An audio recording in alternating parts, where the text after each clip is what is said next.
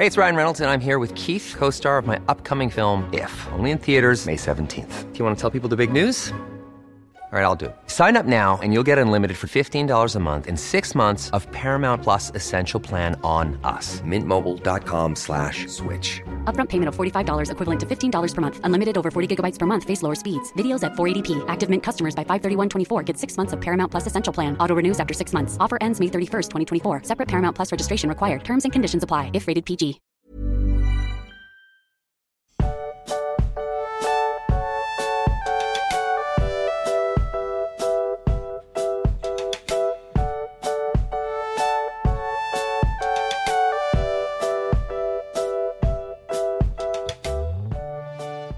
Max, wusstest du eigentlich, dass wir jetzt ein internationaler Podcast sind? Äh, nee. Also du Ramon, nee, wusste ich nicht. Tatsächlich. Nee, ich hab, ich hab da nicht drauf geschaut. Erleuchte mich. Unsere Statistik sagt nämlich, dass wir in sechs unterschiedlichen Ländern gehört werden. Sechs unterschiedlichen Ländern. Mhm. Beeindruckend, oder? Deutschland, Österreich, Schweiz. Schweiz, ja. Frankreich, Okay. Frankreich. Oh, Oh. bonjour. äh, Niederlande habe ich und Belgien. Belgien. Ja, Okay. Ja, finde ich gut. also, ja, fand ich auch super. Ist interessant. Aber wahrscheinlich recht kleine Anteile in Frankreich und Belgien und den Niederlanden, oder? Ja, die sind, glaube ich, gerade so aufgeführt. Ja, ist mir egal. Ich begrüße trotzdem heute ähm, auch, nicht nur, aber auch unsere ähm, Hörer aus den Niederlanden, Belgien und Frankreich. Herzlich willkommen. Unsere Hörer und Hörerinnen aus ganz Europa, Max. Quasi. Ich, ich lege noch einen drauf. Unsere Hörer und Hörerinnen aus der ganzen Welt. Genau.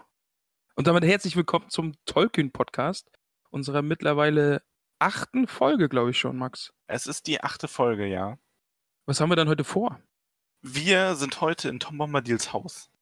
Also zumindest heißt so das Kapitel. Ich gehe also schwer davon aus, dass äh, Ich kann dich beruhigen, äh, wir sind wirklich in Tom Bombadils Haus heute. Und ich bin mehr als verwirrt von diesem Kapitel. Ich weiß nicht ganz, was ich damit anfangen soll. Ja, dir was sagen? Ich auch. Ich habe das ja länger nicht mehr gelesen. Also ich habe ja auch am Anfang geschätzt, äh, Tom Mama, das sind zwei Kapitel, das sind drei tatsächlich. Es ist noch Genau, gar nicht zu Ende mehr. hier. Ähm, und ich wusste natürlich noch einzelne Szenen, aber indem ich das jetzt nochmal gelesen habe und auch so ein bisschen drauf achte, also noch ein bisschen mehr drauf geachtet habe, was ich lese, ähm, es ist schon ein merkwürdiges Kapitel. Weißt du, was ich für ein Gefühl bei, dieser, bei diesem Kapitel hatte? Du kennst doch äh, so Horrorfilme, Mhm. wo, wo Leute, meistens in den USA, landen irgendwo im Nirgendwo und Mhm. werden dann von so einer total freundlichen Familie aufgenommen. Und am Ende gegessen. Genau. Und so ein Gefühl hatte ich das ganze, die ganze Zeit in diesem Kapitel. Ja, so ein bisschen. Also ich habe, als ich, als ich das jetzt nochmal so gelesen habe und mir so gedacht habe, okay, versuch dir mal ein paar mehr Gedanken zu dem Ganzen zu machen, habe ich mir so gedacht, irgendwie wirkt das für mich, als wären die in so einer, also für mich hat es fast schon ein bisschen gewesen, in so eine Drogenhöhle gekommen irgendwie und, würden- und wären alle völlig stoned nach dem Ankommen schon direkt. Äh, das ist aber, aber die werden schon unter Drogen gesetzt. Also, ne, so- also Tolkien beschreibt das ja auch sehr, sehr berauscht. Ja, das ist wirklich so, im Grunde, also eigentlich ist Tom Bombadil voll der Hippie. Jetzt habe ich es gesagt. Jetzt hast du es gesagt, ja. komm da hin und äh, das ist erstmal, also ja, dieses ganze Wasser und die ganze Art, und die müssen Goldbeere ja nur anschauen und sind direkt hin und weg. Das ist nicht normal. Aber eben auch das ganze Kapitel über, ja. Also es kommen auch noch so ein paar Stellen, wo ich mir denke, hä? Weil, weil, weil die auch so schrecklich vorbereitet auf diese vier Hobbits sind. Aber da kommen wir nachher nochmal im Detail zu. Ähm, ja, also ein wirklich sehr, sehr merkwürdiges äh, Kapitel und ich kann jetzt auch verstehen, dass der Tom Bombadil eher so eine kontroverse Figur ist im Der Herr der Ringe. Allerdings, ja, ja, ähm, ich merke schon, du, das drängt dich sehr, über das Kapitel zu sprechen. Mach mal da direkt weiter, würde ich sagen. Heute ohne, ohne viel Vorgeplänkel. Ja, aber es passiert ja auch nicht so viel, oder? Also, Nee, eigentlich nicht. Also es passiert nicht viel. Es passieren aber allerdings ein paar Sachen, die natürlich sehr, ähm, sehr heftig sind. in Ja, gerade am, ja, genau, gerade am Ende, das ist schon beeindruckend, ja. Ja, aber genau, lass uns Fangen wir am Anfang an. genau, fangen wir am Anfang an. Wo sind wir denn gerade? Wo kommen wir her, Wir sind, Max? im, wir sind eigentlich sind wir gerade erstmal im alten Wald. Also die äh, vier Hobbits, Frodo, Sam, Merry und Pippin haben sich auf den Weg gemacht, ähm, das Auenland zu verlassen und sind, nachdem sie in Kriegloch waren, haben sie sich aufgemacht, den alten Wald zu durchwandern. einfach Genau, um die ja. schwarzen Reiter abzuhängen. Und im letzten Kapitel äh, haben sie dann durchaus mit den Tücken des alten Waldes zu kämpfen gehabt, vor allem mit dem alten Weidemann, der ja Mary und Pippin, äh, ja, wie soll ich sagen, für sich beanspruchen wollte, mal harmlos ausgedrückt. so kann man sagen, ja. Ähm, die Hobbits wurden gerettet von Tom Bombadil, der den alten Weidemann zur ähm, Besinnung gebracht hat oder ihm befohlen hat, die Hobbits freizulassen. Und der Weidemann hat drauf gehört, ja. Also Ja. es war ein Befehl und er hat gemacht, was der Tom sagt. Und Tom hat sie daraufhin dann auch äh, zu seinem Haus geführt. Er schien auch so ein bisschen zu wissen, wer die Hobbits sind, oder zumindest mehr zu wissen, als man vielleicht denkt von so einem kleinen, dicklichen Mann mit blauer Jacke. Genau, ja. Und ist dann voraus und ja, jetzt sind wir in Tom Bombadils Haus und da geht's los. Und was erwartet die Hobbits denn da? Ja, vor allen Dingen erwartet die Hobbits da die Frau von Tom, Bom Tom Bombadil. Also den Namen kann ich auch nicht dreimal hintereinander sagen. Sag mal ganz schnell Tom Bombadil. Nein, mache ich jetzt nicht. Äh, Goldbeere, die Tochter des Flusses, begrüßt uns, beziehungsweise die Hobbits in Bombadils Haus. Eine blonde Frau in grünem Kleid und sie sitzt an, am Tisch und es wird so beschrieben, als würde sie in einem Teich aus Seerosen oder in einem Teich mit Seerosen sitzen. Aber das ist ein, ein Tongefäß, eine Tonschüssel, in der sie ihre Füße badet. die Tochter des Fluss, Flusses. Was war dein erster Eindruck, als du, ähm, als du ihr als Leser begegnet bist? Also, sie hat ja auch so eine, so eine, ähm, wie soll man sagen, so, so, eine, so eine leuchtende Aura. Ich war ein bisschen an, an die Elben erinnert, an das Treffen Mhm. mit den ersten Elben. Das, darauf hat's, oder daran hat es mich ein bisschen erinnert. Und ansonsten, ja, genauso verrückt wie der Tom irgendwie, die, weil die hat ja bei der Begrüßung im letzten Kapitel direkt schon mitgesungen und es wird allgemein viel gesungen und alles ist sehr mythisch. Vor allen Dingen sind die Hobbits ja auch direkt von ihr verzaubert.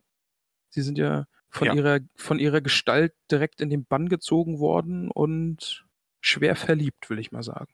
Muss man es so ausdrücken, ja. Also Frodo sagt, denkt sich ja selber, es ist nicht so wie bei den Elben, es ist eine andere Art von Zauber, ein bisschen was, ähm, ja, ein bisschen bodenständiger, will ich sagen, also ein bisschen äh, sterblicher, näher am Herzen, wie er es ausdrückt. Genau, Frodo sprach von einer Herzensfreude bewegt, die er selbst nicht verstand. Also gerade also wieder äh, so ein Zauber, wie du schon sagtest, wie auch der Weidenmann oder der Wald im Allgemeinen, so ein bisschen aufgezwungen auf die Hobbits, ja. Sie verstehen gar nicht, was passiert, aber es wirkt ganz offensichtlich etwas auf sie. Aber hier in einer positiveren Art. Also Goldbeere sagt ja auch, sie müssen sich nicht fürchten. Sie sperrt die Nacht aus, lädt die Hobbits ein und unter Tom Bombadils Dach sollen sie sicher sein. Genau, ja.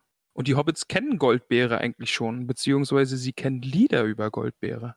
Genau, also wie gesagt, in dem Kapitel wird sehr viel gesungen und gedichtet und ähm, Frodo ist es, der auch was zum Besten gibt. Bis jetzt schließlich, äh, ja, selber ihm bewusst wird, was er da eigentlich sagt und der dann stammelnd zum Ende kommt. Aber Goldbeere scheint das auch als, ähm, als Kompliment zu nehmen. Ja, und die Hobbits werden herzlich eingeladen. Es geht immer wieder und jetzt auch de an der Stelle dann auch schon darum, wer ist Tom Bombadil? Denn Frodo und auch die anderen Hobbits fragen sich das eigentlich, ja. Wer hat sie da eigentlich gerettet? Wer ist äh, Tom Bombadil? Was ist das für ein Haus? Wer ist seine Frau? Und Goldbeere gibt dann äh, die, ersten, die erste Antwort auch und sagt, dass Tom Bombadil eben der Meister des Waldes ist. Der Meister des Waldes, des Wassers und der Hügel. Sehr kryptisch. Ja, aber sie gibt, ich finde, ihre Antwort ist in gewisser Hinsicht ja echt äh, interessant, wenn man sich die genauer anschaut, weil Frodo fragt sie ja, wer ist Tom Bombadil? Und ähm, sie sagt, er ist. Und ich weiß nicht, kam dir beim Lesen da auch schon, hat dich das auf irgendwas gestoßen, diese Formulierung einfach? Du meinst dieses Er ist Ja. einfach nur? Ja, also ich habe ja, wir haben ja schon mal drüber gesprochen gehabt, dass ich mir ähm, schon mal was angeschaut habe zu diesen ganzen Fantheorien, die es um ihn gibt. Und es hat halt schon irgendwie was Göttliches, wie über den gesprochen wird. Also dieses Er ist, weiß, kann, kann man, ist es vielleicht auch irgendwas Katholisches beziehungsweise Christliches, was man über seinen Gott sagt? Ähm, ja, es gibt es nicht eine Stelle in der Bibel, wo ähm, Gott, also über Gott gesagt wird, oder Gott sagt, ich bin der ich bin. Also wie quasi ich bin einfach, so Ja. als, ich weiß es nicht genau. Ähm, Gefährliches Halbwissen ist meine Aufgabe, das weißt du, oder? ja, tut mir leid, tut mir leid, ich überlasse dir das Feld natürlich sofort wieder. Ähm, wobei, gefährliches Halbwissen, also im theologischen Bereich ist das eher mein Job. Okay, stimmt. solltest du dich besser auskennen als ich. Ja, aber- Das ist schon lange her, ne? ja, eben, eben. ja, dunkle Vergangenheit, die wir hier nicht weiter äh, breit treten wollen. genau.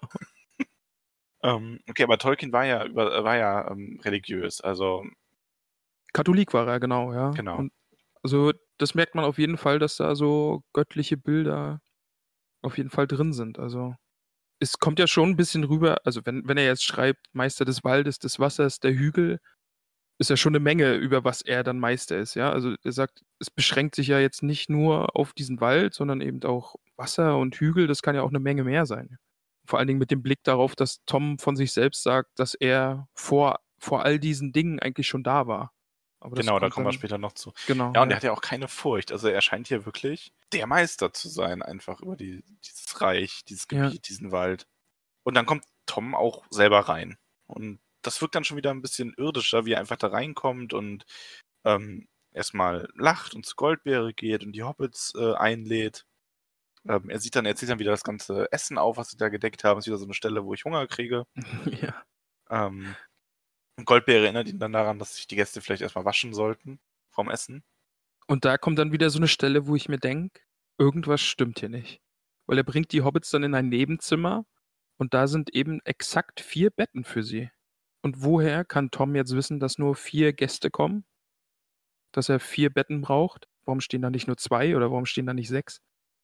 Da dachte ich mir dann auch schon wieder, ah, die essen euch heute noch. die werdet hier noch gegessen. Ähm, ah ja, hatte, hatte das wirklich was Bedrohliches für dich beim Lesen? Also wie gesagt, ich, ich hatte die ganze Zeit dieses äh, Teenie-Horror USA mitten im Wald, das hatte ich so im Kopf. Oder vor allen Dingen gerade auch ähm, in Red Dead Redemption gibt es eine Stelle oder eine, eine Nebenquest.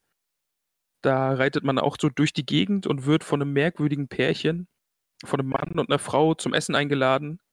Und da stellt sich dann halt auch raus, ja, die essen gern Menschen, beziehungsweise rauben die aus. Und es wird dann auch total creepy, und vielleicht, weil ich da, da das Video vor kurzem erst gesehen habe, habe ich mich daran total erinnert gefühlt. Also dieses, die laden die Hobbits ein und es ist irgendwie, es ist viel, viel zu freundlich, als dass ich den abkaufen würde, dass die nur Gutes im Sinn haben. Ihr Ja? seid viel zu nett. Das könnt ihr nicht. ja. Also es war die ganze Zeit im Kapitel äh, eine gehörige Portion Misstrauen dabei. Okay. Ja, finde ich ganz spannend. Also habe ich natürlich nicht mehr gehabt, also weil ich kenne das ja schon. Ja. Aber ähm, ich habe das, glaube ich, damals auch nicht so empfunden. Ich habe mich, glaube ich, auch, weil ich habe es zum ersten Mal relativ jung gelesen, habe ich mich wahrscheinlich auch von Tom einfach verzaubern lassen. Ja, vielleicht bin, vielleicht ist mein Geist dafür zu verdorben. Bist du einfach zu misstrauisch. Ja, genau. Genießt es doch einfach. ja. Nee, ich finde das ja gut. Das ist eine interessante Perspektive und ganz unrecht hast du ja nicht. Also es ist ja wirklich wie für sie gemacht. Und ähm, sie essen dann auch zu Abend und sie trinken kaltes, klares Wasser, das ihnen aber zu Kopf steigt wie Wein und ihre Zungen löst. Ja, und vor allen Dingen, sie fangen an zu singen. Ich stelle mir das sehr lustig vor, ja. Da sitzen diese vier Hobbits mit diesen zwei Fremden an einem Tisch und anstatt sich normal zu unterhalten, fangen irgendwie alle an zu singen und unterhalten sich nur noch singend. Also, das ist wirklich sehr witzig. Ich sag ja, das ist äh, der Drogenrausch beginnt. Ja, auf jeden Fall. Also, das kommt total so rüber. Wissen wir jetzt auch, woran es bei Tom vielleicht so ein bisschen liegt, dass er fröhlich singt, durch den Wald hüpft und eigentlich ständig und immer singt und ein bisschen verpeilt wirkt auch. Ja, das ist, da, es liegt im Wasser. Ja, es ist einfach, der, da gibt es einen Fluss, wo ein echt merkwürdiges Gewächs drin äh, wuchert drumherum. Und da holen sie ihr Wasser her. Und eigentlich sind das zwei ganz normale Leute, halt nur völlig neben sich die ganze Zeit. Vielleicht hat Tolkien auch mehr gewusst. Also es gibt ja auch diese Verschwörungstheorie, dass irgendwie die äh, Regierung LSD ins Grundwasser mischt. Vielleicht war Tolkien da jemandem auf der Spur. War dem schon auf der Spur, ja. Wollte, wollte durch sein Buch quasi Hinweise rausschicken in die Welt. Oh Gott, oh Gott, jetzt erzählen wir hier Das was. muss, das muss man tun, wenn man kein Facebook hat. Ja. ähm, Eieiei. Nein, also ähm, Spaß beiseite. Ähm, ja, sie unterhalten sich singen. Das, fällt, das Singen fällt ihnen leichter als das Sprechen. Wobei man dazu sagen muss, sind halt Hobbits. Also mich würde es nicht wundern, wenn es denen einfach immer so geht, wenn die was getrunken haben. Ja, stimmt auch wieder, ja. Also die haben ja auch zu jeder Gelegenheit ein Liedchen auf der Lippe, wie ihr Bade, äh, auf den Lippen, wie ihr Badelied oder auch wenn sie wandern, haben sie auch ständig gesungen. Also es liegt denen jetzt nicht so fern. Ja. Mich würde interessieren, was äh, mit Gandalf passieren würde, wenn der bei Bombadil am Tisch sitzt und einen Schluck Wasser trinkt. Ob der dann auch singt. Zu der Thematik sage ich jetzt nichts. Ähm, Oh. also Gan- Gandalf, Gandalf kennt äh, Tom. Das werden wir noch erfahren. Oh, okay. Ähm, ja, nach dem Essen ähm, geben sie sich so ein bisschen dem Abend hin und schließlich äh, fragt Frodo, schon ziemlich müde, Tom, ob er ihn hat rufen hören, weil wir erinnern uns im letzten Kapitel, als der Weidemann äh, da sein, seine Missetaten begehen wollte, hat ja Frodo nach Hilfe gerufen. Genau, ja. Und er fragt, ob es der Ruf war, der Tom herbeigelockt hat oder der Zufall. Übrigens, äh, also das war auch eine sehr lustige Stelle. Frodo äh, fragt, ja, fragt ihn ja direkt, hast du mich rufen, äh, rufen gehört? Und Tom sagt dann, was? Nein, ich habe doch selbst gesungen, wie soll ich dich da rufen hören? Ich, Das ich war war- mit Singen beschäftigt. Ja, genau, ja, wie soll ich dich hören? Also, Ja, er sagt, bloßer Zufall bringt, brachte mich dorthin, wenn du es Zufall nennst. Also, dass da ein bisschen Schicksal im Spiel war, lässt er natürlich auch offen. Also, den typischen Zufall scheint es ja auch, ähm, ja, äh, ist ja nicht immer nur Zufall in Tolkiens Welt, sage ich mal. ja, Und auch im alten Wald scheinen einige Sachen da zusammengebrochen worden zu sein, die zusammengehören. Ja, äh, Tom sagt später ja auch nochmal konkret, er hat ihn erwartet oder er hat sie erwartet, die Hobbits, ne? Also da scheint nicht Genau. viel Zufall im Spiel gewesen zu sein. Ja, und Tom ist dann, schläft dann schon halb ein, singt dann einfach noch mal ein bisschen. Ja. Ähm, wie gefallen dir eigentlich die Lieder von denen? Also, ähm, ist das so, ganz, gefallen dir die besser, als was du bisher an ähm, Gedichten und Liedtexten gelesen hast in dem Buch? Oder gefällt dir der Hobbit-Stil besser? Also ich fand die, äh, also mein absoluter Favorit ist aktuell das Badelied. Das fand ich Das Badelied wirklich, immer noch, ja, ja. das Badelied, ja. Okay. Ich gewöhne mich dran, dass äh, da so viele, wirklich so viele Gedichte beziehungsweise Lieder eben dazwischen stehen. Mhm. Es stört mich nicht wirklich, aber ich bräuchte es jetzt auch nicht. Also es ist schön zu lesen, aber es bringt den, die Geschichte ja auch nicht so voran. Ne? ist typisch, dass äh, Details sehr breit getreten werden, wo man sich vielleicht denkt, ja, Ja. gut, hätte es dem Buch vielleicht besser getan.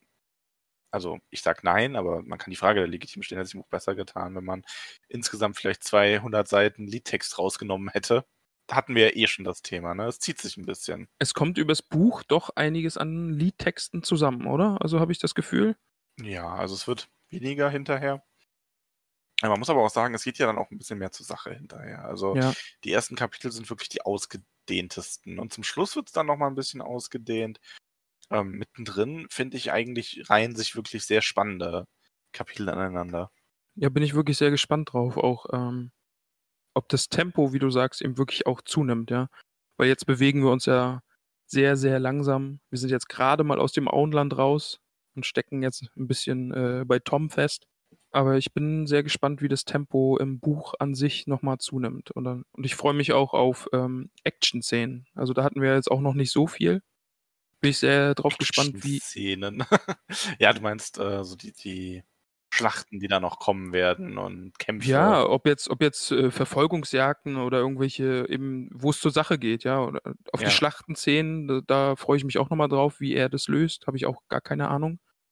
Ähm, aber eben auch so, wenn es einfach mal spannend wird und äh, so zur Sache geht und ein bisschen mehr passiert und es um was geht und ja, freue ich mich auf jeden Fall drauf. Aber Jetzt sind wir ja noch in Tom Bombadils Haus und Tom schickt die Hobbits ins Bett, als Frodo nach dem Weidemann fragt, weil das kein, kein Thema ist, über das man äh, um diese Zeit, wenn, der, wenn die Welt im Schatten liegt, reden sollte. Und das ist auch wieder, äh, fällt mir jetzt gerade ein, als du das so sagst, wieder eine Verbindung zurück, denn das genau das Gleiche hat äh, Gandalf auch zu Frodo gesagt. Als es, als es um die Reiter oder den Ring oder ich weiß nicht mehr konkret, was es war mit Gandalf, aber Gandalf hat auch gesagt, das ist kein Thema, das man zu einer Abend, zur Abendstunde besprechen sollte. Sowas spart man sich äh, für den Morgen auf. Also das Stimmt, kam ja, auf das jeden haben sie beide benutzt, ja, dieses, also zu sagen, wir reden über dieses Thema jetzt nicht in der Nacht, wir warten bis morgen, wenn es Tag ist und reden dann Genau, darüber. das, das kam, vielleicht hat es auch Frodo gesagt, ich weiß nicht, aber das kam auf jeden Fall schon mal vor. Das äh, war schon mal, hat schon mal jemand verwendet. Aber auch nett, so äh, das immer wieder so zu verwenden, dass es einfach, nee, über solche Dinge redet man lieber, wenn, wenn die Sonne scheint, wenn die Sonne wieder Mhm. aufgegangen ist und eben nicht, wenn es draußen dunkel ist Ja. und irgendwie Geisterstunde ist. Geisterstunde. Geisterstunde im Horrorhaus. ja, so, wäre eine gute, gute Folgenbeschreibung. Mhm. Ja, der Ringe, Geisterstunde im Horrorhaus. Perfekt. Ja, aber die Hobbits gehen dann erstmal schlafen. Aber jetzt, pa jetzt passt es ja auch wieder, oder? Also Geist der Stunde, weil die kleinen Hobbits werden von äh, Albträumen geplagt. Zumindest drei Hobbits, ja. Drei Hobbits, genau. Werden sie tatsächlich. Ja, ähm, er- erzähl, erzähl du mir mal, wie hast du die Träume wahrgenommen? Was hast, hast du da irgend. Wie haben die auf dich gewirkt? Das würde mich interessieren. Ich bin da ganz neugierig. Also das bei Frodo, also er träumt ja von, von schwarzen Bergen und einem Turm und einem Mann mit weißen Haaren, der einen Stab in der Hand hat. Da habe ich jetzt an Saruman gedacht. Hm, weiß ich nicht. Und jedenfalls hört er Wo äh, Wolfgeheul und es kommt ein Adler, schnappt sich diesen Mann und trägt ihn davon. Mhm. Das ist Frodos Traum. Er hat ja schon mal so merkwürdig geträumt, äh, Ja. so, so eine Sache, die man vielleicht auch halt hätte als Vision deuten können. Und das Mhm. hat gerade auch wieder so einen, so einen Charakter von. Also, wenn ich das jetzt bei jemand anderem im Buch lesen würde, ja, das passiert nochmal. Also, Frodo sieht das so nochmal, wie es da steht. Aber da ist beim, beim ersten Mal, äh, sagtest du ja schon, dass das so konkret, wie es da beschrieben wird, nicht im Buch passieren wird, dass wir das so nicht nochmal sehen werden. Bin ich jetzt unschlüssig, aber Beim ersten Mal, ja. Also schauen wir uns hier nochmal an, was quasi passiert. okay, Er sieht ja ein, ähm, eine Art Turm genau. Ja. ähm, und sieht, es ist Nacht in seinem Traum, der Mond ist aufgegangen und schimmert auf dem, äh, in dem weißen Haar eines Mannes. Also eine Gestalt, ja, Gestalt eines Mannes. Mhm. Und äh, von unten dringen grausige Stimmen hinauf. Äh, der Mann hebt seinen Stab und ein Blitz äh, bricht daraus hervor, als dunkle Schatten sich über den Mond äh, schieben. Und dieser Adler kommt dann halt vom Himmel und trägt ihn fort. Mhm. Und unter ihm äh, klagten die Stimmen und die Wölfe winselten. Genau, ja. Und er wacht dann ja auf, weil er sich einbildet, dass er Reiter hört. Hufgetrappel Genau. hört und denkt, die schwarzen Reiter sind da. Nimm den Traum einfach als Leser und behalt ihn im Hinterkopf. Okay. Wir werden dann da nochmal drüber sprechen. Oh, also es ist wirklich so ein Moment, wo man sagt, ah, der doch Traum mal- lohnt sich mehr in Erinnerung zu behalten, auf jeden okay, Fall. Ja. ich, ich, ich speichere ihn mir ab.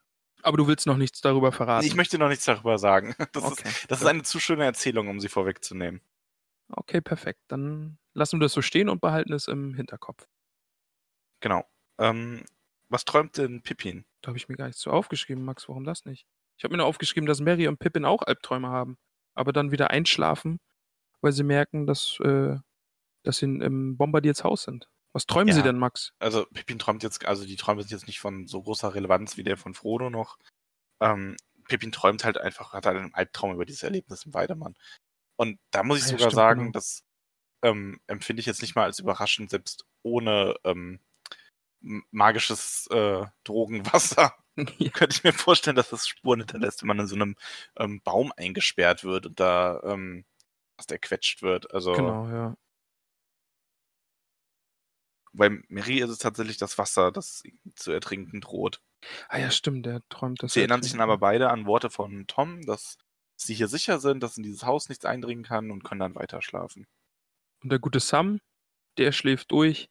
Ich finde ich find das übrigens so großartig. Ich weiß nicht, wie es bei dir formuliert ist. Bei mir heißt es dann zusammen nur, soweit Sam sich erinnern konnte, hatte er die ganze Nacht selig wie ein Murmeltier geschlafen. Falls Murmeltiere selig schlafen. Bei mir sind's Bretter. Sam, soweit er sich erinnern konnte, schlief die ganze Nacht fest wie ein Brett, sofern Bretter fest schlafen können. Hm.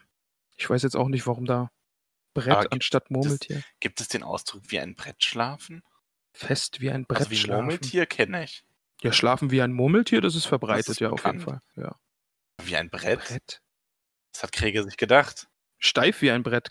Vielleicht bezieht er sich darauf irgendwie. Brett er vom sich, Kopf. Das könnte man Sam manchmal vorwerfen, aber nicht immer. Lass Also, Sam in Ruhe. ja, der ist, dein- der ist dein Liebling, ne? Ja, schon. Passt ja auch dazu, dass er da einfach durchschlafen kann. Der Ja. ist da gar nicht Ja. beeindruckt. Okay, bleiben wir beim Murmeltier. Ja, Sam hat wie ein Murmeltier geschlafen. Ja. Denn diese Metapher irgendwie fest wie ein Brett. Gut, lassen wir es dabei. Die Hobbits wachen nämlich auf am Morgen. Alle vier zugleich. Weil Tom sie weg. Er pfeift wie ein Star und äh, ruft wieder Dongelong, klatscht in die Hände und ist einer von Toms Lieblingsworten. Dongelong. Ja, Ja, ja. du sagst das mit der Stimme eines Mannes, der nicht weiß, warum. Ja. Nee, so gar nicht. Ein bisschen verzweifelt. ja. Ich habe das schon gemerkt. Ja. Ähm, Aber was an der Stelle wieder so ein bisschen creepy war, Tom weiß, dass die Hobbits schlecht geträumt haben, beziehungsweise Albträume gehabt haben. Denn er spricht sie darauf an und das ist wieder super creepy. Hat dann wieder ein bisschen was wirklich wieder von dieser Hütte im Wald, wo sich irgendwer rein verirrt. Der Mann weiß doch mehr, als er zugibt. Ja, aber er ist halt auch der Meister. Also, es schürt halt schon so diese Aura, der, der weiß einfach die Dinge. Aber wer ist er denn, Max? Wer ist Tom Bombadil? Wir werden das in dieser Folge auf keinen Fall aufdröseln können. Okay. Aber Tom spricht auch eine, eine heftige Drohung aus. Also in diesem Moment wird quasi sein ganzes böses Wesen offenbart. Er droht den Hobbits nämlich damit, wenn sie nicht schnell genug am Essenstisch sind, dass es nur Gras und Regenwasser zu essen und zu trinken gibt. Das ist eine ziemlich fiese Drohung. Das Also, ist schon, Hätte ich auch geschaudert. Ja. ja, die Vorstellung allein. Ähm, nein, aber er meinte das natürlich auch nicht ganz ernst der Tisch war reichlich gedeckt. Nochmal die Zwischenfrage: Wird im Herr der Ringe so viel gegessen? Die ganze Zeit? Nee, Nee, also es ist ja jetzt schon, wir sind kaum aus dem Auenland raus. Wir haben ganz viel im Auenland gegessen. Jetzt essen wir schon wieder. Also, also es, es wird tatsächlich regelmäßig thematisiert, aber hinterher dann eher so im Sinne von, wir haben kein Essen. Was sollen wir Okay. tun? Ähm, nee, also es, es ist schon so, dass äh, auch immer mal wieder an Stellen, wo die viel gewandert sind, die Charaktere wirklich sagen, ja, wir sind müde, nass, kalt, Hunger, ne, so ein bisschen. Ja. Ähm, schon natürlich auch recht nah an der Wirklichkeit, weil das sind ja nun mal die Sachen, die einem durch den Kopf gehen. Auch, ähm, es gibt sogar irgendwann mal eine ganz, äh, eine Szene in einem meiner Lieblingskapitel, wo wirklich das Thema Schlaf aufgegriffen wird, ne, so nach dem Motto, ja, wir sind hier auf Wanderschaft und wir, müssen, wir müssen irgendwann mal schlafen. Ähm, und wie teilen wir uns das ein? Wann können wir schlafen? Wann machen wir Rast? Ja. Also von daher, das ist äh, schon Thema, aber nein, also es wird mit dem Essen wird's weniger. Es wird noch Szenen geben, aber es, man merkt irgendwann, dass wir aus diesen kleinen, beschaulichen Auenland-Verhältnissen rauskommen.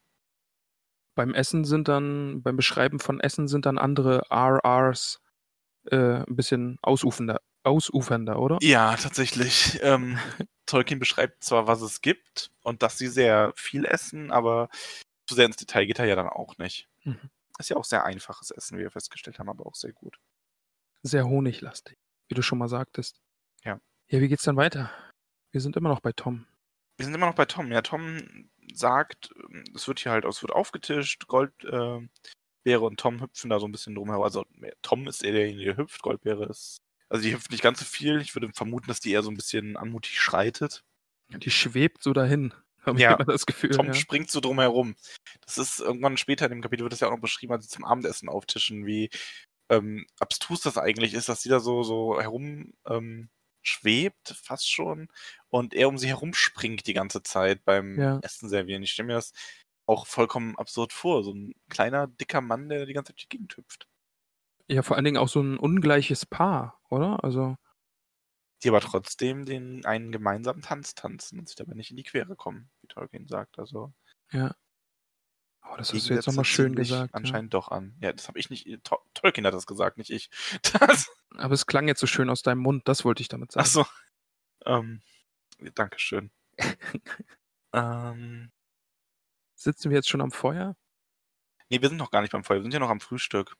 Ja, du, du merkst schon, ich bin mega verwirrt von diesem Kapitel. Ich komme gar nicht, also das Lesen hat mich auch ein bisschen fertig gemacht. Weil ich immer dieses riesige Fragezeichen über meinem Kopf hatte. Was passiert hier gerade? Ja, Goldbeere ist draußen und singt. So. Und das fasziniert die Hobbits wieder ungemein.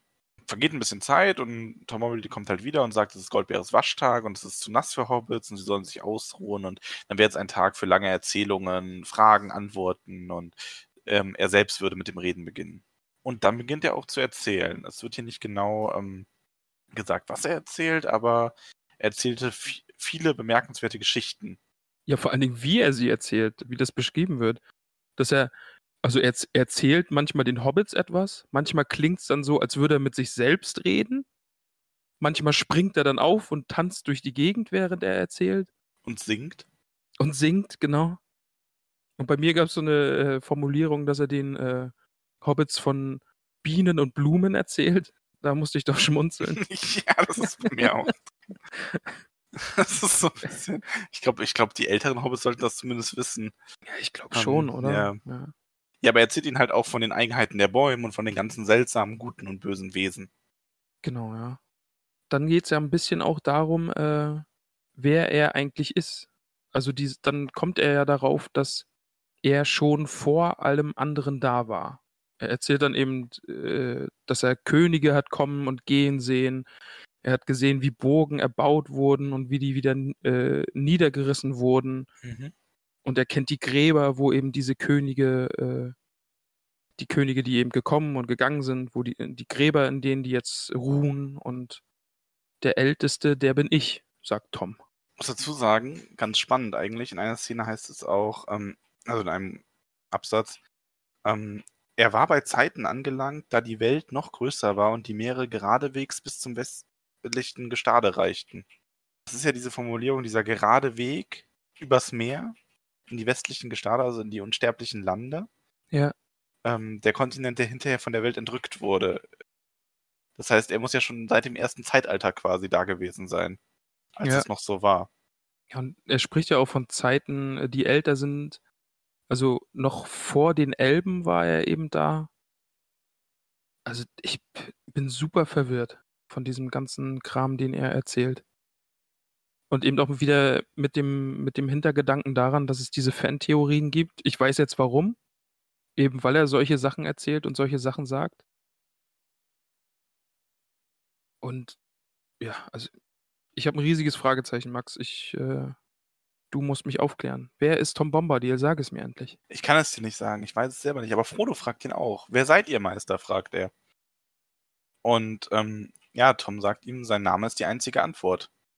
Er sei der Älteste. Er war da vor dem Fluss und vor den Bäumen, erinnert sich an den ersten Regentropfen und die erste Eichel. Ähm, er hat die Pfade gemacht vor den großen Leuten, er sah die kleinen Leute kommen.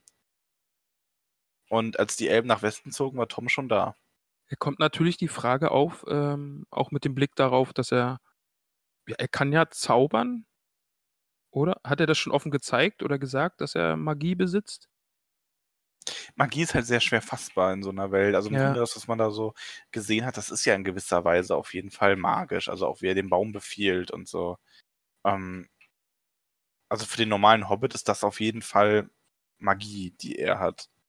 Da stellt sich eben die Frage, ne, hat er hat er nur gesehen, wie das alles entstanden ist oder hat er 'n Teil dazu beigetragen, dass es entsteht, weil er eben der Erste war, der überhaupt da war? Also, Fragen, Fragen, noch mehr Fragen. Ganz viele Fragen und Fragen machen hungrig, denn Goldbeere kommt dann auch nach Hause. Und, ähm, ja, also, dann kommt eben die Szene, wo sie wo er um sie herumhüpft, während sie zusammen den Tisch decken. Es wird also wieder gegessen. Mal wieder, ja. Und anschließend wird wird weiter gesungen. Also, nachdem sie natürlich äh, ich finde die die Formulierung übrigens so schön, ich glaube, die benutzt Tolkien auch mehrmals, ähm, dass sie sich dem Geschäft des Essens widmen. Und Oh, derzeit ist nicht viel ja. gesprochen und, äh, gesungen wird. Das ist auch so meine meine Lebensweisheit. Sich dem Geschäft des Essens widmen. Ja. Oh ja, das das nehme ich in meinen Sprachgebrauch auch auf. Sehr Ja. schöne Formulierung. Werde ich jetzt auch in Zukunft öfter benutzen. Bitte störe mich nicht, ich gebe mich dem Geschäft des Essens hin. Nein, ich gehe ihm nach. Ich gehe ich ich gehe dem Geschäft des Essens nach. Ja, sehr gut. Das erfordert all das Geschäft des Essens erfordert all meine Aufmerksamkeit. Ja, perfekt. Aber anschließend wird wieder gesungen. Zur Also, Goldbeere singt viele Lieder. Ja. Ehe sie auch, äh, ihnen eine gute Nacht wünscht. Und Werden wir werden wir eigentlich noch mal aufgeklärt, wer oder was Goldbeere konkret ist oder bleibt das so 'n Geheimnis, wie es eigentlich bei Tom auch das ist? ist wie bei Tom im Grunde. Ja. Also, sie hat ja auf mich wirkt sie wie so 'ne Art Naturgeist. Das ist so meine Assoziation damit, Mhm. finde ich. Ja, das macht auch Sinn, finde ich auch. Also, sie wirkt es ist eher so also, gehen wir jetzt wieder so 'n bisschen in die Theorien rein, aber wenn ich mir das so ansehe, jetzt wenn ich das auch versuche, mich so in jemanden reinzuversetzen, der das zum ersten Mal liest, wirkt das fast für mich so 'n bisschen, als wäre sie so aus Toms Willen entstanden irgendwann, so 'ne Manifestation. Ja, genau. Als wäre er so Ja. 'n Wesen, was sich einfach irgendwann 'ne Frau wünscht und dann entsteht Goldbeere daraus. Ja, das trifft's ganz gut, ja. Oder irgendwie so 'n bisschen, ähm ja, sie ist ja d d die Tochter des Flusses. Also, dass sie auch zu diesem Wald gehört, ja, dass Ja. sie vielleicht so 'n bisschen diese die Seele des Waldes ist oder ja. Also, sie wirkt auf jeden Fall nicht menschlich oder nicht wie ein Elb oder genau. Ja, Tom fragt dann auch ganz viel, nachdem Goldbeere ins Bett gegangen ist. Der schien scheint dann hellwach. Er lässt dann auch also, er gibt dann preis, dass er seine sein ganzes Wissen offensichtlich ähm, dem Bauer Maggot und Gildor dem Elb verdankt, zu denen er ja beiden Kontakt äh, zu hegen scheint. Also das Wissen über Frodo jetzt, ne? Eben, weil Genau, er sagt ja. ja. auch, dass er sie erwartet hat und dass er wusste, dass Ja. sie kommen. Nicht das Wissen über die Entstehung der Welt, das wird er nicht vom Bauer Maggot haben. Vielleicht ist der eigentlich der Mann hinter allem. Er scheint Bauer Maggot aber sehr zu schätzen. Das finde ich ist nämlich auch eine schöne Stelle. Nicht meine Lieblingsstelle. Ähm, aber wie er den alten Bauern lobt, also, oder was heißt lobt, wie er ihn beschreibt, ne, mit, ähm, er hat Erde unter seinen alten Füßen und Lehm an seinen Fingern, Weisheit in seinen Knochen und beide Augen hält er offen. Das ist eine schöne Beschreibung, finde ich, Ja, für das- so einen ja. guten Hobbit-Bauern, der einem sehr sympathisch ist. Das stimmt, ja. Ja, und Tom fragt so geschickt und listig, dass Frodo ihm sogar mehr erzählt, als er Gandalf bisher erzählt hat. Äh, er, er entlockt ihm total alle Informationen über das, was eigentlich vor sich geht, ne? Seine Reise und seine Beweggründe. Also das ist wieder, ist da auch wieder Magie im Spiel oder ist er einfach nur ein guter Fragensteller? Also ich glaube, wenn du so alt bist, lernst du einfach die richtigen Fragen zu stellen. Das kann sein, ja. Aber vielleicht ist es auch ein wenig Magie. Er möchte dann aber auf jeden Fall den Ring sehen. Aber mit was für einer Selbstverständlichkeit, oder? Ja, er fragt nicht, er sagt, zeig mir den kostbaren Ring. Und vor allen Dingen nimmt er ihn sogar entgegen und Frodo gibt ihn den Ring mit auch wieder mit so einer Selbstverständlichkeit, dass man eigentlich denken würde, äh, es wäre ein ganz normaler Ring, weil ansonsten würde irgendwer nach dem Ring fragen, nein, also da, da wäre ja, der Ring würde ja auch was dagegen haben, oder? Das ist halt so eine Stelle, wo man so ein bisschen, ähm, wo ähm, diese Macht von Stimme in Tolkiens Werk auch dargestellt wird. Also, oder so eine unsichtbare Magie, sage ich mal, die nicht durch einen Zauberspruch oder so entfesselt wird, wie der Mhm. Ring ja auch Macht darauf hat, dass Leute ihn nehmen wollen oder so, scheint Tom so ein bisschen diese Macht zu haben, dass Frodo ihm den Ring einfach gibt, ohne das in Frage zu stellen. Und man merkt so diesen, diesen, diese Magie des Rings auch kurz, ne, dass der Ring größer wird in seiner Hand. Ja. Ähm, und er schaut ja dann auch einmal durch den Ring durch. Ist natürlich ein ganz schönes Bild, wenn man dann dieses hellblaue Auge von Tom sieht, das so durch den Ring schaut. Ähm, was ja so mit, ein bisschen mit diesem Gegenbild ähm, zusammenhängt von dem feurigen Auge von Sauron, was durch den Ring zu blicken scheint. Genau, das hatte ich, das hatte ich auch so ein bisschen auf dem Schirm. Da fand ich mich dran erinnert, eben dieses, was man eben auch vor Augen hat. vor Augen, das Auge vor Augen. Das Auge vor Augen. Ja, und was macht Tom dann? Da war ich ehrlich überrascht. Der steckt sich den Ring einfach auf den kleinen Finger. Und das, und das alles weiterhin mit so einer Selbstverständlichkeit. Und vor allen Dingen, der Ring hat keine Macht auf ihn, denn er wird nicht unsichtbar. Er scheint bei Tom nicht zu funktionieren. Sagst du sehr schön. Ähm, ich habe lange überlegt, vor dieser Folge, ob ich das jetzt mit reinbringe, weil ich eigentlich was vorwegnehme aus einem anderen Kapitel. Aber ich werde es tun, zum einen, weil du die, weil es nicht sonderlich relevant für den Rest ist und kein großer Spoiler oder ähnliches. Und es Okay. halt um Tom Bombadil geht. Um ihn wird nämlich noch einmal gesprochen werden. Und zwar im Rat von Elrond, Mhm. Den du ja bestimmt auch aus den Filmen noch im, in Erinnerung hast. Genau, habe ich vor Augen. Ja. Ähm, also man weiß ja, der Ring kommt ja nach Bruchtal und da wird in diesem Rat, der im Buch ein bisschen anders dargestellt wird als im Film, entschieden, was man mit dem Ring macht. Und unter anderem kommt auch der Vorschlag auf von einem Elben, dass man den Ring zu Tom Bombadil bringt. Weil gesagt wird, dass es ja sogar so scheint, als hätte Tom Bombadil Macht über den Ring. Mhm. Und es ist dann aber Gandalf, der ihn korrigiert und sagt, es ist nicht so, dass Tom Bombadil Macht über den Ring hat. Es ist eher so, dass der Ring keine Macht über ihn hat. Ah, okay, ja. Und er, Gandalf sagt dann an der Stelle aber auch, und es gibt so ein bisschen Einblick in den Charakter von Tom, deswegen sage ich das jetzt schon, ähm, dass Tom ein unsicherer Hüter wäre für den Ring und er würde ihn vermutlich nehmen, ähm, selbst, also wenn ihn die freien Völker darum bäten, aber er würde ihn wahrscheinlich dann auch nach kurzer Zeit verlieren, weil sich sowas einfach nicht in sein Gedächtnis einprägt, in seinen Verstand, weil er das für nicht wichtig hält. Der würde den wahrscheinlich beim Lachen und Singen und durch den Wald tanzen einfach irgendwie fallen lassen. Ja, das kann ich mir sogar ganz gut vorstellen, ja. Aber das klärt dann einfach auch die Frage, die ich mir ganz zum Schluss äh, aufgeschrieben habe, weil es genau die gleiche Frage. Warum gibt man Tom nicht den Ring, wenn der doch keine Macht über ihn haben kann? Ganz offensichtlich. Aber ja, das ist eine gute Erklärung. Bin ich schon noch zufrieden. Ein, eine, zweite Erklärung tatsächlich, ähm, dass Sauron auch ohne den Ring mächtig genug wäre, um Mittelerde zu unterwerfen. Voraussichtlich. Und die Vorstellung dann wäre, dass Tom als letzter, wenn alle anderen besiegt sind, schlussendlich auch fallen würde. Genau wie er der Erste war, wäre er dann eben der Letzte. Oh, okay. Aber da kommen wir noch zu. Ich wollte das nur ein wenig vorwegnehmen, weil es halt äh, für das Kapitel oder für Tom Bombadil generell sehr interessant ist. Ja, auf jeden Fall spannend. Also, also das, das habe ich auch total gemerkt, dass das gerade was Besonderes ist, eben, dass er sich diesen Ring mit solcher Selbstverständlichkeit einfach auf den kleinen Finger steckt und dabei lacht und alles super lustig findet.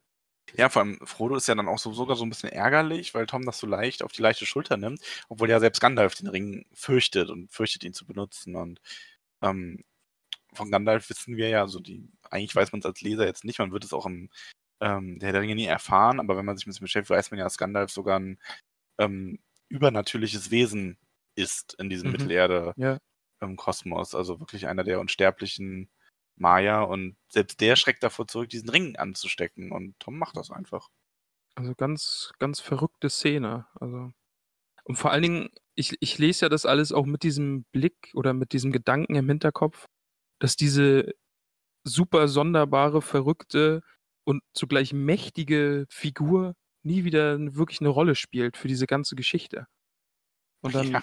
frage ich mich schon, warum baut man den so auf? Also warum, warum gibt es den? Warum ist der so präsent und warum werden dem drei Kapitel im, im Buch gewidmet? Also verrückt. Ein wenig, ja. Und Frodo ist nicht nur ein bisschen verärgert, sondern auch ein bisschen misstrauisch und er testet den Ring dann. Und das ist meine Lieblingsstelle. Ja? Ich, äh, ich das, habe mich ganz schön ich gefragt, wann deine Lieblingsstelle kommt. Nee, das fand ich wirklich gut. Also dieses Misstrauen, dass äh, Frodo einfach denkt, ah, der gibt mir jetzt einen anderen Ring zurück und behält den. Das fand ich wirklich schön beschrieben. Ähm, ja, das war wirklich eine tolle Stelle. Die hat mir gefallen und da habe ich diesmal mein Herzchen gesetzt. Weil, weil er kriegt den Ring eben zurück von Tom und denkt eben, ja, hat er mir jetzt den richtigen Ring zurückgegeben oder hat er ihn heimlich ausgetauscht und will mich eigentlich berauben? Und er prüft ihn dann, dann so ein bisschen und wiegt ihn hin und her und betrachtet ihn sich. Und zu guter Letzt steckt er ihn sich auf den Finger, um ganz sicher zu gehen. Unsere Lieblingsstellen überschneiden sich, glaube ich, fast ein bisschen. Oh, Also ich okay. habe meine enge eingegrenzt. Meine ist nämlich wirklich nur die Reaktion von Tom dann darauf. Ja, das, das nehme ich, also ich nehme die ganze Seite so ein bisschen. Also dieses Ende vom Kapitel fand ich wirklich gut. Mhm. Und, und die, die äh, Reaktion von Tom nehme ich da auch absolut mit rein. Eben, Ja, okay, bei mir, ich habe jetzt, also ich habe das nur so, okay, also es überschneidet sich auf jeden Fall. Ich habe nur, ich hätte mir jetzt nur die Tom, ähm, Toms Reaktion markiert. Ähm, vor allem, ich finde diese Selbstsicherheit, mit der er ihn halt einfach sieht und sagt, hier komm, so blind bin ich nicht. Ähm, beziehungsweise sagt er genau, äh, wohin willst du denn? So blind ist der alte Tom Bombadil dann doch nicht. Nimm deinen goldenen Ring ab, deine Hand ist hübscher ohne ihn. Und ich finde dieses, deine Hand ist hübscher ohne ihn auch sehr schön, Ja. weil das so, so ein bisschen, er weiß halt, wie schlecht der Ring ist. Trotz allem. Ja, und vor allen Dingen auch wirklich wieder diese Selbstverständlichkeit und diese Selbstsicherheit, die, die dieser Tom ausstrahlt und mit der, mit der er einfach handelt, ja. Auch Ja. jetzt diesem mächtigen Ring gegenüber. Ja, und dann eben der Blick darauf, dass der einfach keine Rolle mehr spielt. Also das finde ich absolut verrückt, dass man so eine Figur einbaut und dem, dem Leser ähm, dann hinten raus einfach auch gar nichts mehr so wirklich gibt. Ja, es ist halt ein wenig ähm, schon so, es muss, ähm, man hat halt, eigentlich hat man ja, baut man eine Geschichte so auf, dass Figuren, die vorkommen, nochmal eine Rolle spielen. Genau, ja. Ähm, zumindest, sag ich mal, als Laie, denke ich das so, ne? Also, ähm, oder auch Gegenstände oder sowas oder Erzählungen. Das ist ja oft so, du erzählst das ja, weil es nochmal entweder einen Spiegel davon gibt oder ähm, was ähnliches oder die es halt nochmal vorkommt. Und das ist an der Stelle bei Tolkien halt überhaupt nicht so. Es ist einfach eher so ein, man kriegt mal so einen Einblick in die Welt, so eine Zufallsbegegnung und dabei bleibt es aber auch. Ja. Ja, wie du richtig sagst, das habe ich nachher jetzt, ähm, oder nachher, wir sind ja jetzt quasi gleich auch am Ende, ähm, mit diesem Lied, das er ihnen dann beibringt. Mhm. Also die unterhalten sich dann ja eben noch und äh, planen dann ihre Weiterreise. Genau. Das ist soweit, ähm, passiert da nichts Aufregendes mehr. Aber er lehrt sie halt noch seinen Reim, den ich mir fast als Lieblingsstelle aufgeschrieben hätte übrigens. Ähm, aber dann Und- mich doch für die andere entschieden habe. Und das ist eben so eine Sache, ähm, ich hatte diesen Reim erst gelesen und dann erst gemerkt, dass Tom im nächsten Kapitel noch dabei ist. Weil das ist jetzt nämlich genau so was, wie du gerade gesagt hast. Eben ein Gegenstand oder eine Figur, die der Autor zeigt Es ist, ähm, oh, ich, es hat, glaube ich, einen Namen, aber ich komme jetzt nicht drauf. Das ist doch Äh, irgendwas mit hier ähm, Pistole. Ja, genau. Es, ist, Äh. es ist eben diese Pistole oder das Gewehr über dem Kamin, das du Genau. im ersten Kapitel zeigst. Ja. Und es muss wieder vorkommen und eine, eine besondere Rolle im Buch haben. Am, am, am besten die Pistole im Kamin. Tschechows Waffe. Das ah, war's. okay. Genau, und, und diese Waffe zeigst du im ersten Kapitel, sagst, oh, der, du beschreibst es in deinem Buch, es hängt ein wunderschöner, äh, ein wunderschönes Gewehr über dem Kamin und dieses Gewehr muss dann nochmal benutzt werden, im besten Falle dazu, um die Geschichte aufzulösen. Ja, also es passiert damit nachher ein Mord oder es ist die, die äh, Rettung für deinen Protagonisten. Genau, irgendwie sowas. Oder es ist dann halt das, der Beweis für das, was passiert ist oder so. Oder das war dann die Tatwaffe jetzt in einem Krimi, sage ich mal. Ähm, Genau sowas, genau, Ja. ja. Und, und, die, und jetzt hängt hier halt dieser Reim von Tom über dem Kamin. Und da habe ich mir gedacht, aber die gehen doch jetzt gleich ohne ihn weiter. Kommt der dann später doch nochmal? Also das wäre jetzt zum Beispiel sowas, Frodo und Sam sind irgendwo unterwegs und man hat Tom schon wieder vergessen und die geraten so in, in, schwierig, in eine schwierige Situation, dass sie diesen, dass ihm, dass Frodo zum Beispiel der Reim wieder einfällt und Tom taucht aus dem Gebüsch auf, weil sie den Reim aufgesagt haben und rettet sie. So wäre das jetzt für mich. Und dann habe ich gesehen, es kommt noch ein Kapitel, also besteht genau darauf jetzt noch meine Hoffnung. Ich sag nichts. Wir werden es sehen. ähm, ja, aber damit ist das Kapitel auch tatsächlich zu Ende. Also er lehrt sie diesen Reim, Genau, ja. dieses, ähm, ich muss, ich muss ihn einfach aufsagen, ich finde ihn wundervoll, weil ich mich immer an das, an das Hörspiel erinnere, ne? Ähm, hey Tom Bombadil, Tom Bombardonne, hör den Ruf, eile her bei Feuer, Mond und Sonne. Komm bei Wasser, Wald und Flur, steh uns nun zur Seite. Komm bei Weil, Weide, Schilf und Ried, aus der Not uns leite. Muss man sich merken. Du wirst es nicht gern hören, aber bei mir ist der anders. Ja, dann können wir jetzt leider nicht mehr weitermachen.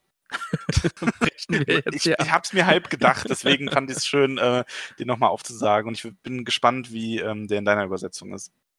He Tom Bombadil, komm zu unserer Freude, komm bei Wasser, Wald und Berg, komm bei Schilf und Weide. Komm bei Feuer, Sonn und Mond, eilends angetreten, komm Tom Bombadil, denn wir sind in Nöten. Also finde ich jetzt auch nicht schlecht. Ist auch nicht schlecht, aber es nimmt das Tom Bombardonne raus. Ja, okay. Das dingel, eigentlich dong. das Schönste daran. Ja. Okay, das, das fehlt natürlich, ja. Man könnte noch einen Dingeldong hinten ranhängen. Laute Lillo. Also es ist ein sehr verwirrendes Kapitel, was hier zu Also- Ende gegangen ist. Unfassbar. Also, Ähm, wie, viel, Ich- ich- wie viele verwirrte Hobbitfüße gibt es zu dem Ganzen denn? oh, ganz, ganz, ganz verwirrte Hobbitfüße sind es diesmal. Äh, ich hätte auch nicht gedacht, dass wir so lange drüber reden könnten, aber wir haben jetzt doch eine, eine Weile rumgebracht. Ähm, ich glaube, ich gebe dem wirklich nur fünfhaarige Hobbitfüße diesmal, weil es unfassbar wirr ist beim Lesen.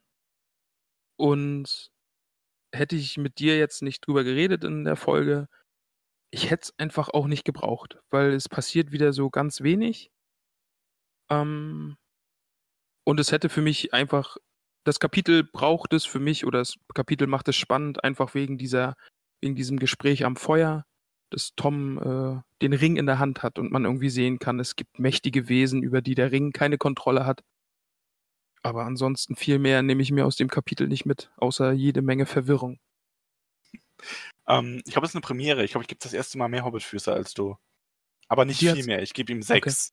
Oh, okay. Also- mhm. Weil das Kap Kapitel ist tatsächlich, ich empfinde eigentlich ähnlich wie du. Ich mag Tom aber einfach sehr. Und habe mich deswegen jetzt, äh, also ich bin über diesen Status der Verwirrung einfach schon hinaus und konnte es dann einfach nur genießen, genießen, wie abstrus das Ganze ist. Ja. Von daher sechs Füße. Also es ist auf. Ja, ich weiß auch, ich, ich wiederhole mich, glaube ich, die ganze Zeit. Ich bin selbst irgendwie. Du bist selber im ich von- Rausch, ne? Ja, als hätte ich von diesem Wasser getrunken. Fühle Ja. fühl mich gerade auch so ein bisschen benebelt, einfach davon, dass wir über Tom so lange reden. Fang bitte nicht an zu singen. Das hebe ich mir für die hundertste Folge auf. Das darfst du nicht sagen. Die Leute werden sich das merken. Ähm, damit sind wir heute auch schon am Ende. Ich möchte aber noch was loswerden. Und zwar möchte ich mich bedanken für die ganzen ähm, sehr netten Zuschriften, die wir erhalten haben auf Facebook Oh und ja. Instagram. Es waren jetzt echt äh, ganz, ganz viele. Und ähm, das ist toll. Das spornt uns unglaublich an. Das freut uns sehr. Ähm, genauso, also vor allem, das war ja quasi auch unser verzweifelter Aufruf, dass wir mal Feedback kriegen. Ja. Da ist einiges gekommen. Das ist äh, sehr schön. Ähm, diese Woche möchte ich euch dazu aufrufen, schreibt ruhig mal in den öffentlichen Kommentaren eure Meinung und vielleicht auch eure eigenen Theorien oder wie ihr die Kapitel findet. Ähm, ich würde mich unglaublich freuen, wenn da ein bisschen Dialog auch zwischen Hörern und Hörerinnen entsteht. Ja, Äh, total vielleicht können wir gern, da ja. was machen. Ja, auf Facebook und Instagram ist es, glaube ich, am geschicktesten. Da findet man, man uns ja unter Tollkühn. Tollkühn Podcast. Und was ich besonders schön fand, ähm, jede der Nachrichten, die wir bekommen haben, hat auch so ein bisschen gehabt, oh, ich verbinde das mit dem Buch oder ich habe es mal wieder ausgepackt oder also ja, das, ist fand ganz ich, wundervoll. das, das fand Also, ich so gut. Wir haben uns auch wirklich das richtige ähm, Buch ausgesucht. Auf jeden Fall, ja. Ähm, das ist wirklich unglaublich schön. Auch äh, Leute, die schreiben, ja hier, ich verbinde das mit, ähm, ich habe das mit meinem Vater früher gelesen oder Genau, ja. mit dem Familienmitglied oder ich habe den Film dann mit dem angeschaut und dadurch das Buch entdeckt. Ähm, das ist, das ist wundervoll. Ja, das ist ja das Gleiche. Du hast ja den Podcast damit quasi auch angefangen. Du verbindest es ja total mit deiner Schwester. Auf jeden Also- Fall, ja. Also Und da bin ich ja. mega neidisch drauf, dass, dass diese, äh, diese Geschichte für viele so eine große Bedeutung hat und, und die schon so lange begleitet. Also wir haben ja teilweise 20 Jahre gehört, 15 Jahre und so. Und das ist so lang die Leute schon begleitet und immer wieder. Und ich kenne Ja. ja. auch total viele, die gerade zu, äh, oder man hört total oft, zu Weihnachten, dass die Filme da großer Bestandteil sind. Dass zu Weihnachten wird äh, Herr der Ringe geguckt. Alle drei Teile möglichst, ja. alle drei Teile am Stück, Ja. Edition. Das ist, glaube ich, insgesamt dann 13, 14 Stunden. ja das, Das ist äh, schon viel. hat man was vor.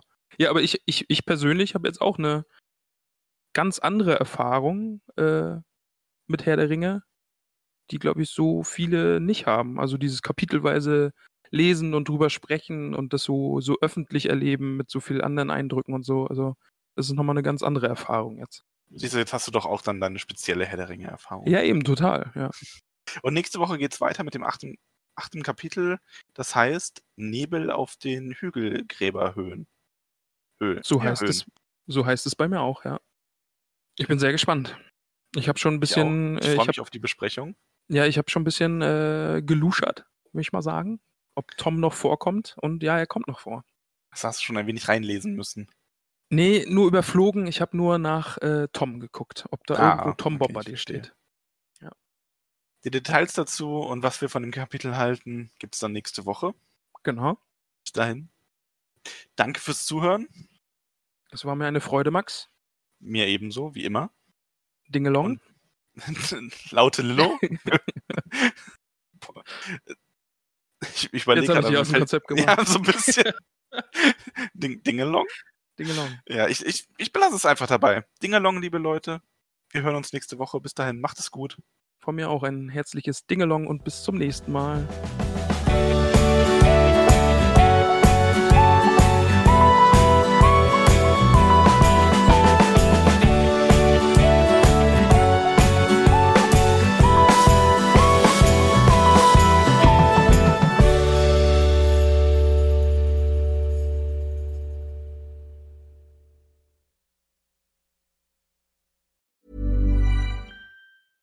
Ever catch yourself eating the same flavorless dinner three days in a row?